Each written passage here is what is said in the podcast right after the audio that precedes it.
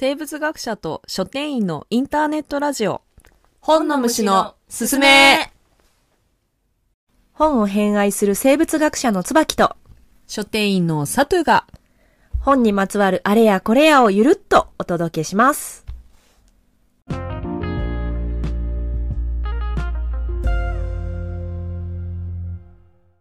はい、第4回始まりました。今日もよろしくお願いします。お願いします。第3回ではほとんど本の話をしないという。そうですね。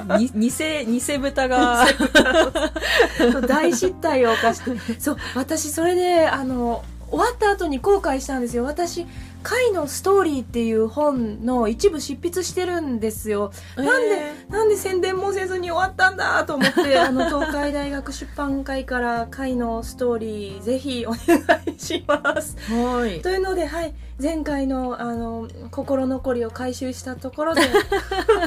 よかったよかった。ぜひちょっと見てください。えなんか普通にあのほ本屋さんとかあとはアマゾンとアかマゾンでは買えると思う。あ買える。あんまりそのたくさん部数吸ってる本じゃないので、うんうんあれなんですけど、うんうんうん海牛の話とかあのいろんな貝の話もあるので、うんうんうんうあの楽しいと思いますあぜひあとあの海面の本書いてるんですけど私その中にもあの、私が研究してた貝の話もあるのでそのあのすごい文章わかりやすいのであのはい、全然その専門家とか研究もちろん私も専門家でも研究家でもないので、まあ、そういう知識がない人が読んでも全然ねありがとうあございます。のすんなり読める。しそういう方を対象として書いたので、うん、ぜひ読んでい。ただきたいですね。はい、とはい。いう、はい、ふななんか回収できたので あの本日のテーマテーマっていうほどじゃないですけど、うんうん。今日は、えっと前回は私のバックグラウンドみたいな話に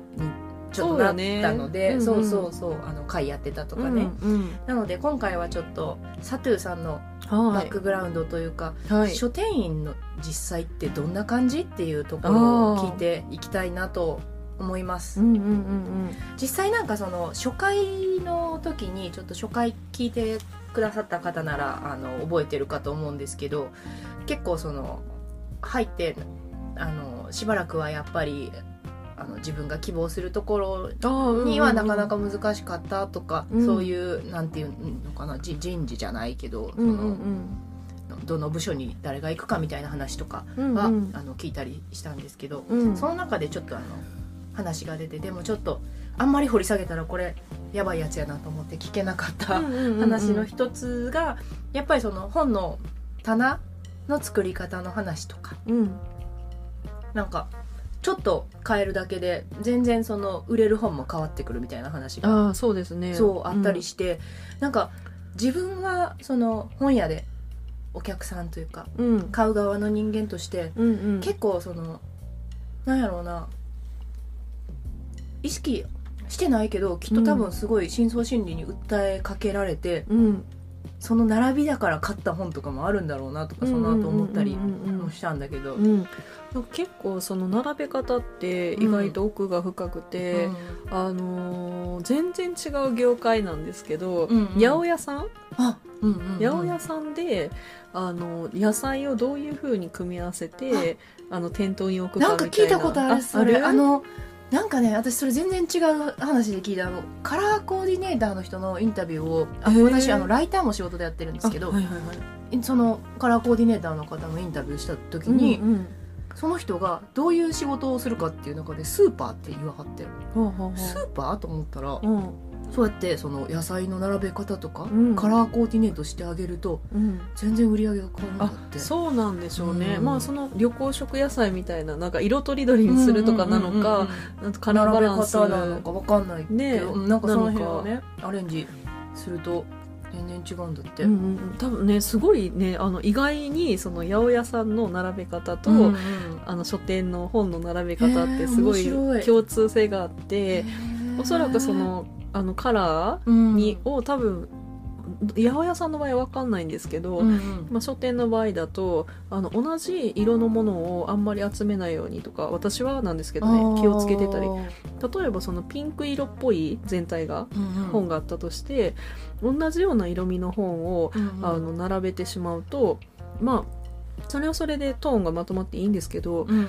あのなんていうのかな目線が集まりにくい。うんなんとなくその白とかピンクとか同じような色合いのものが、えー、と並んでたらうん注目をしづらかったりするのであなんかあえてその同じ色の本はちょっとばらけたところに置いてーでもなんかちょっとやったり。うんわかる。あの、岩波書店とかさうんうん。文庫とかさうんままあなんだなんでもいいんだけどさ、うん。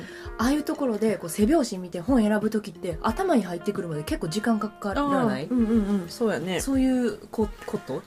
なんかちょっとあそうね、うん。同じレーベルの本が並んでるっていうのは、うん。その見た目がまとまってそう選びにくくなる気があする。そうやね、ん。それはあると思う。そのあのまあでもその同じレーベルをまとめることで統一感が出てうんうんうんうん美しいそうよねそれは陳列になるっていうもものもあるんやけど、あえてばらけさせることでなんかこう逆にこう情報を拾いやすいっていうのはある、んん。んわかるそれは、んんそう。であの また八百屋さんの話になるんですけど、うんうんうん。あの例えば冬になったらやっぱり鍋を食べたい人が多かったりするから、うんうんその店頭のあの一番人の目がつきやすいうんところに例えば白菜とか置く。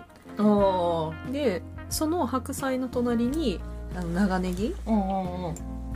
鍋物セットみたいなね。そうそうそう。できあのキノコ置いたりとかさ、うんうんうん。そういう風に関連して置いてあげると,、えー、と白菜あ鍋にしよう。白菜とネギとって言って、うんうん。あのまとめ買いしてくれるみたいなのがあるんですけどあの本屋でもそれがあるんですよね。そうなんだ、うん。例えばそのそうあでそうそう。でその八百屋さんの野菜だとはっきりと用途が決まってるじゃないですか。まあ、ななんていうかいいろんな鍋とかってこと？そうそうそう。鍋だったら鍋みたいなのがあるとと思うんよね。うん。でそれがものすごくさあの変わることってあんまないと思うねんけど、うんうん。うんうんうんでもその本ってさあの一つの本を取ってもうん。そのあの一個の本をうん。何と捉えるかっていうのってなんかその人による部分があるんですよ。つまりうん。ちょっとむ難しい。例えばね一個例を挙げると、うんうん。あの腹ペコ青虫っていううん。あの改正社から出てる、うん。有名だね。はい、絵本があるんですね。あの青虫が、まあ、成長していて蝶になるっていうのを描いたすごいあの可愛らしい本なんですけど、うんで例えばねこの腹ペコ青虫をうん。どういう本やと捉えるか。うんうんこれを、えー、と例えば科学の本と捉える。ああなるほどね、うん。うんうん。虫の生態が分かる、うんうん変態とかが分かる本と捉えるのか、うんうん。あるいはこれあのエリック・カールさんすごいデザイン性の高い本を出されてるんですけど、うんそれデザインカラーデザインとかの本と捉えるのうんか、あるいは、えー、とその青虫がね、えー、とマンデーチューズデーって言ってその曜日ごとに、うんうん。あの食べ物を食べていくっていう描写があるので、うんうん。えー、と曜日の勉強をするのに役に立つうん。なるほど。単位のうんうん勉強になる本と捉えるのか。どういうふうにその文、えー、と要素をその本の要素をあの取るかっていうことで、うんうん解釈がねいろいろあるってことだね。う。ん、だから例えばその腹ペコ青虫の隣にうん。時計の読み方の本を置いたりうんするとあその例えばその単位をうんここちゃまにこう学ばせたいっていう人が、あいいやん腹ペコ青虫とうんうんうん。時計の方を一緒に買ってなるほどね。勉強してもらおうって、うんうん。で横にあのカブトムシとかがあったらちょっと虫のことをうちの子好きやからみたいな。そうそう生き物の生態っていうものに興味持ってもらうことももできるし、そうね。あとはそのなんなんだろうその成長の本とも捉えられるうん。じゃないですか。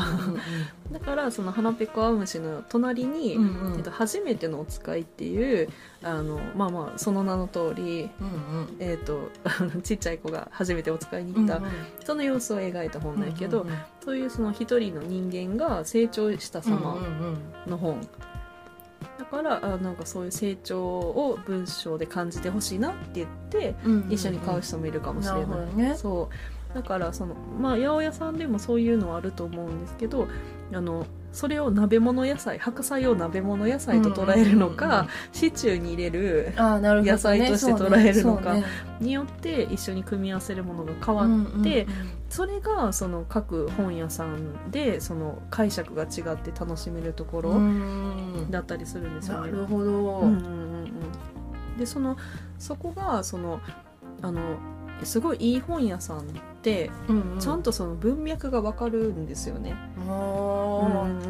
なんなんか適当に売れるのを並べてるっていうんじゃないなっていうじ。ゃない。感じそう。隣り合ってるものとか、えー、とその奥手前と奥にあるものがちゃんと関連付けられてへえ気に出されてるして見てみよぜひ見てほしい、うん。そうそうそう。なんかねやっぱりこう自分がやっぱそれも作る視点やからね。う、ん。そういうのがこう浮かび上がってきっと見えてくるんやろうな、うんうんうんうんうん。でも言われたらなるほどっていう感じ。そうなんですよね。だからその第1回の時にうん。あの大きな大手の書店でも担当が変わったなっていうのが 分かるっていう話をしたんですけど、それも本当にそうでなんかこのあのあの本屋さんのあの棚はうん。あの腹ペコ青虫を単位のとこに置く、うんうんうん。ちょっと面白い並べ方をしてるなみたいな、がなんとなくこう感覚とか頭の中にあって、うんうんうんで行ったらあれ？みたいな。うんなるほどね。なんか腹ペコ青虫の隣に明らかにその文脈が全然違う本が置いてあるなとか。うん。これってあのもしかしたら担当者が変わってしまって、うん。ね、追っつかなくなっちゃったのかなね。みたいなのが結構分かったりするんですよね。ねなんかすごく不思議なんですけど、うんうん。あの本の棚って、うん。なんか新鮮さみたいなのがあってプレスティン新鮮さ。新鮮？新鮮さ。あ新新鮮鮮さ。さああなるほどね。フレッシュ？あフレッシュね。なるほど。新鮮さっていうのがあってなんかすごい不思議なんですけどあの本をね、うん。並べたばっかりとか入れ替えたばっかりだとなんかすごく売れる売れたりするんですよ。不思議でしょ？あのあの物は別に鮮度とかが 関係ないんやけどあのほらパンもさうん。なんか焼きたてのパンってさふかふかしてさ、なんかこう、うん。美味しそうでさ買っちゃったりするやんか、まあそれはねうんううん。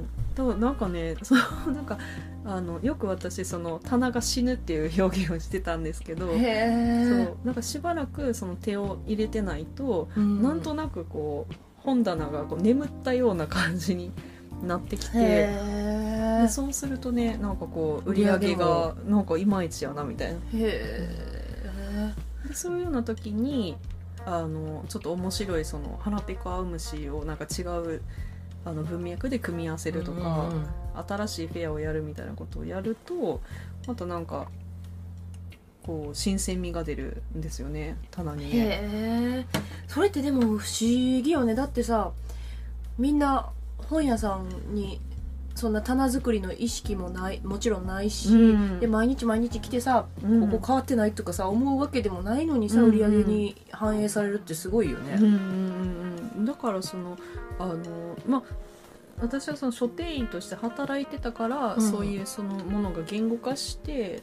うん。あの言えるけれども、うん。それがそこまでその解像度みたいなのが高くなかったとしても、やっぱりそういうのって伝わるんやなっていうのをすごい書店員やってて思ったんですよね。なんか自分面白いね。そう。なんか最近ちょっとなんかモチベーションが足りてないなみたいになると、うん。ちょっと売り上げが変わったりとかなるほどね。そうそうそう。なんかこう、うん、そこが意外にねあの連動してる気がしますね。面白いね。まあでも確かにその言語化できなくても伝わるものってあるうん、あるんだと思う。うん。うんそれはそうだと思うけど、うんうん。それが棚にも宿ってたというのは なかなか八百万な気持ちになっちゃう。そうなんですよね。そのそうあの、えー、と鮮度っていうものが本当は全く関係なさそうな本っていう領域でそれが関係あったりするのが面白いなと思って。そうなんですよね。そう。へうんうんえなかなかでもね一般の人は意識しないけどこれでまた行ったらね棚見る目が変わっちゃうね。うん。うんえああのさそのなんか何々書店のどこどこのジャンルのうん。何々、あなんなんていうの？同じその大手の書店でも、うんうんうん何々店の何々の棚はいいなみたいなない？はあるけどうん。それはあるけどでも確かにね言語化できないんだよな、うんうんうんうん。なんかさ同じさあのチェーン店でもさ、うん。なんかここの店の棚いいよねっていうのって、うん。まあ、あったりする気はするんやけど、うん、それはある。でも結構なんか自分の場合は蔵書数となんか比例してるところがあって、うんうん。なんか多分その欲しい本が結構マイマイナー売れない本っていうかうんうんうん。が多いから、なんかそれであのなんやろできるだけやっぱ実店舗で買いたいっていう気持ちがあるから、うん、ありがたいですね。なんかなんかなと思って見送ってた本があったりすると、ん、すごいこう評価が爆上げみたいな。それあるよね、うん。なんかそのあのベストセラーじゃないけど、うん、何この本っていうなんかツボをつくみたいな本を置いてもらえてると、うんうん。ややるなみたいななんかありがとうみたいな。そうそうそうやね気持ちになるよね。そうやねそうそういうところでこう評価が結構決まってる気がするかな、私はうんうんうんうんあのあの2人とも好きなね本屋さんで 言っても大丈夫かな？実店舗ねあのブックファーストの,、あのある店舗がなんかすごい尖ってんだよねあそこ、うんいいところがあるんですよね、うんうん。でもそのねその同じチェーンの本屋さんやからどこでも同じやんって思いそうやねんけど。私もね そその結構そう思ってて、うん。でもそこのブックファースト行ったらなんじゃこりゃみたいな。いい意味でね、いい意味でねレジの動線レジに人が並ぶような行列作るような動線ってあの文庫とかちっちゃい本価格が少ない本とか話題書とか置いて、あのついでにもう一冊買ってもらうみたいな、うんうん。客単価を上げるためのうんうんうんいいスポットだと思うんですけどだからそこにそこの本屋さんはなんかもう厚み何センチ？1 0センチあるの？みたいな すごい厚みの哲学書とかね。そうそうそうなんだよね。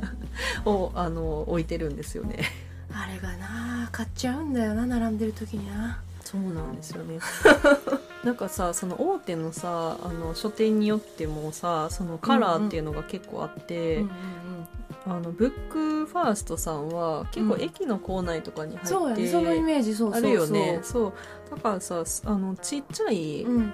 本当にコンビニみたいなうんうんようなキオスクとかさ、うん。みたいな、まあ、キオスクは言い過ぎやけどうん まあイメージね。まあイメージね、うんでもすごくちっちゃい中ですごい工夫して、うん。いろんな本を置いてらっしゃるっていうイメージがあって、まあ、すごい好きなんですけど。名前出しても大丈夫かな？大大丈夫じゃかない？だってあの別にね「死ね」とか言ってたら そそりゃそんなめっちゃいいそうそうそう。いいいい本屋やから。いやそうよね。ファンなんよな。そうファンだよね。あれびっくりしてそうあの青葉台っていうあの神奈川県の、うんそうそうそう。えー、と東部なのかな、なんかうん、神奈川県。神奈川県。結構あの低い。東京にまあまあ結構近い東京寄りの神奈川ですかね。田園都市線うんの、うん。えー、と青葉台っていう駅の近くにあるブックファーストなんですけどそう、ね。駅もねえそんなあの巨大ターミナルみたいな駅じゃないんですけど、うん。結構もう店舗もね店舗面積自体も結構あって、あそうそうそうそう。2階あったよね。2フロアある。2フロアあるよね、いやねそのブックファーストってあのコミックとかよく売れる本とか、うんうんうんベストセラーみたいな、うん私もそういうね、そういうイメージが結構強い、強い。そういうのが強いイメージがあるんだけどうん。でもそのなんか狭いスペースの中ですごいうまいことをあの熱のあるこう選書をしてるなっていうのを。いい言葉やな熱のある選手、そうそうそう。それがねブックファーストの印象やってんけど、うん。あの逆に言うとその紀ノ国屋書店なんかだったら、うんうん。美術書うんうん。とか洋書とかが強いイメージあーうんうんなんやけど、ブックファーストさんはそその辺はそのちょっと弱めの感じの印象があってんけどうんうんうんこの青葉台だと全ジャンルあのすごいあのす あの素晴らしい 選書なんか穴がないようなうん。選書されてるよね。いやねレジ前にやっぱりあの思想系をががっつり持ってきててスピノザみたいな。ね すごいよね。そうそうそう。いやだってうん皆さん考えてくださいよ。レジの横にねあんな重いさいや本当すごいサルトルとかさ本当にその、うん。それの解説本じゃないですからね。解説本もあるけど、うんうんうんあそうそうそう。なんかはあの読み解くみたいなね、うんうんうん。あのあの跳躍、うんうん。サルトルみたいじゃないからね。ガチのさそうそうそう。2 3千円する分厚い 哲学書とか置いてるんや。3000で買えるかなあ 買えないかもしれれない、ね。4000円ぐらいするかもしれない。ね全然びっくりしないよね4000円してもね、うんうん誰が買うねんって突っ込みながらなんか買ってしまう。そうそうその読書がちょっとあの好きな人はちょっと一回あのチェーン店なんですけどあのぜひ足を運んでほしい。ぜひぜひ。うん。そうなんかねその結構そのネットとかであの本好きな方のブログとか見るの私結構好きなんですけどうん。で結構皆さんあの本屋さん紹介されてるんですけどやっぱり結構その個人店？個人店というかセレなんて独立書店そうみたいな。そうそう独立書店、あの小さい町の本屋さん。うんうんうん。で、あのいろいろうん。工夫されてるところとか。うんうん。を、まあ、もしかしたらその許可の関係とかもあるのかな？をなんか取材されたりとかはうん。すごく、あの結構ポピュラーなのかなと思うんですけど結構その、いわゆるチェーン店紀ノ国屋書店さんとかあの、うんうん。ブックファーストとかうん。のなんかその個性ってあんまりその、言ってる人がいなくて、ああそうか。確かにそうかもしれないね、うん。一般的にそういう認識ってあないんかな？その私はああの言われるまであんまりなかった。あのそっか。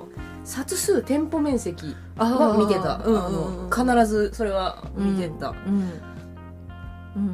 でも確かに行ったけどなんかちょっと違うなって思うことはあったりしたね、うんなんかその、なんとなく頭の中でこのぐらいの広さやったらこれぐらいは置いてるかなみたいなのがなんとなくあって、うん。でもなんかそれがなかったりしたらあれって思ったり逆にこう思ったよりすごい豊作みたいな感じやったらなんか、ここすごいじゃんみたいになったりとかはなんか記憶があるから、うんうんうんうんそういうのがだから棚の鮮度じゃないけどさうん。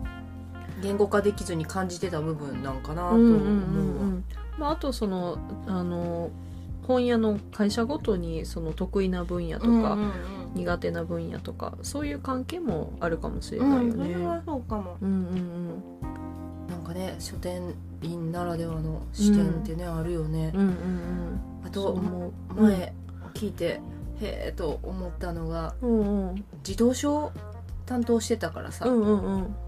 すぐにぐちゃぐちゃになるっていう話。あーまあでもそれは でもそれはあのお子さんあのいらっしゃる家の方やったらもう本当にうんそうそうっていう話だと思うんですけど いや本当にその特に土日なんかはあの子供連れて来られること多いから、あのねすごいすごいもう完璧にね売り場をね綺麗に整えたと思ってもうんもう30秒ぐらいしたら もうなんかもう早い早いそう、なんか爆発が起きたのかなっていう なんかほもうすごいことになってるんですよね。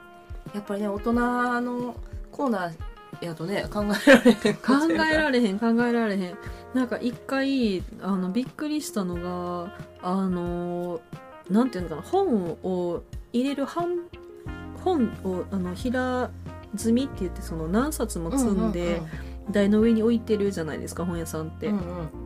ででそれがあのその平台っていうその台の中からこういろんなものがチョイスされてあのジェンガみたいにこうなんかこう な何セン50センチぐらい50センチぐらいのこうタワーができてたことがあってあなんかそのもちろあんそれ違う本が。あそうそうそう全然違う本がなんか積み木のように積み重なってたことがあってでそれが多分 1, 1時間ぐらいあの見てない間にそうそんなことに なってたんですけどいやだからねその大人ってその本を本として見てるけど、確かに、うん、子供はあ四角い形のものとして。と 確かに、うん捉えてるんやなと思ってすごいあのびっくりした覚えがあるんですけどね。いや大変だよそれは。本当にねあの自動車の売り場で働いてるとあの世の中のねあの親をねやってる人って本当にすごいなって。いやうん。本当に確かにそれはそうだ。すごい思いますね。あの売り場のとコーナーの中にうんあの私その私が勤めてた店はえっ、となんていうのおもちゃみたいなものも多少置いてたのでうんうんお試しで遊べるうんうん。うんおもちゃみたいなのをねうん。あの置いてた時期があったんですよ。うんううん。ん、でそこで要はあのやっぱり子供が遊んでくれると嬉しいんですけど、うんそうねそのためのもの。そうそうそうそう。一回ねあの何歳ぐらいかな。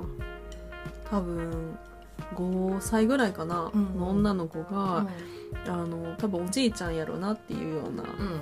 人とねうん。来てうん。でその子微笑供ましいね。微笑ましいでしょ、うん。椅子の上 椅子に座ってねうん。遊んでたんやけど。うん。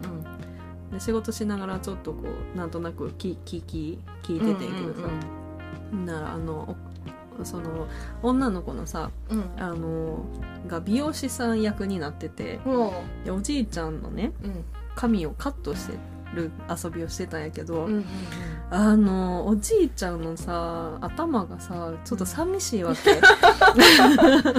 そこからカットか。あのね波平さんよりはあるけど そう波平さんに近いなるほどね。あのあの皮膚感。あのフォルム。あのうん あの感じのね、うんうん。おじいちゃんなんですよでそのねおじいちゃんのねキューピーみたいなねあの頭のてっぺんのね うん。貴重な貴重な髪の毛をね、あの女の子がね加減ないあの 力でね引っ張って「はい切りますよじっとしててください」言っておもちゃのハサミでねあの無慈悲に切り落とそうとする。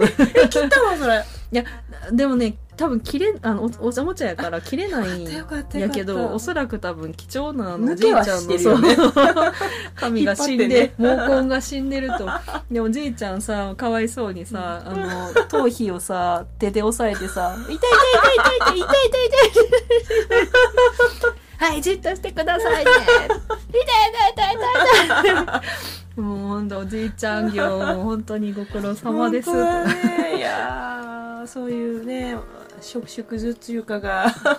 ん？なんてなんて？食図あ縮図ね？縮図がね？噛むわ。よく言われへんわ。縮図ね。そうそうあるよね。本当に。子供見てたらねそのなんか家庭がどういう感じなのかとかさ。そうやんね。なんかパワーバランスがお母さんにあるのかお父さんにあるのかとかね。そういうのそがれねもう如実にわかるよねね分かってしまって面白いよね。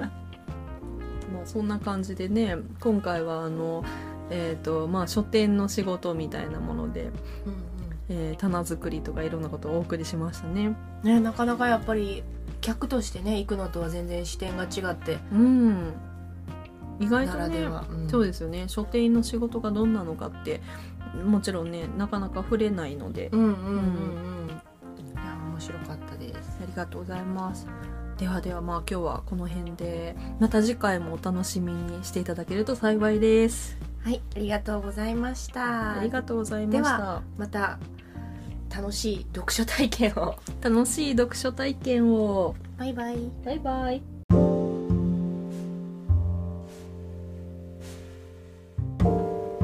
本の虫のすすめでは皆様のご質問ご感想をお待ちしています。取り上げてほしいトピックも随時募集中です。Twitter の DM または番組説明欄に記載しているメールアドレスにご連絡ください本の虫のすすめは毎週金曜日17時に配信しています。アフターファイブに読書トークをお楽しみください。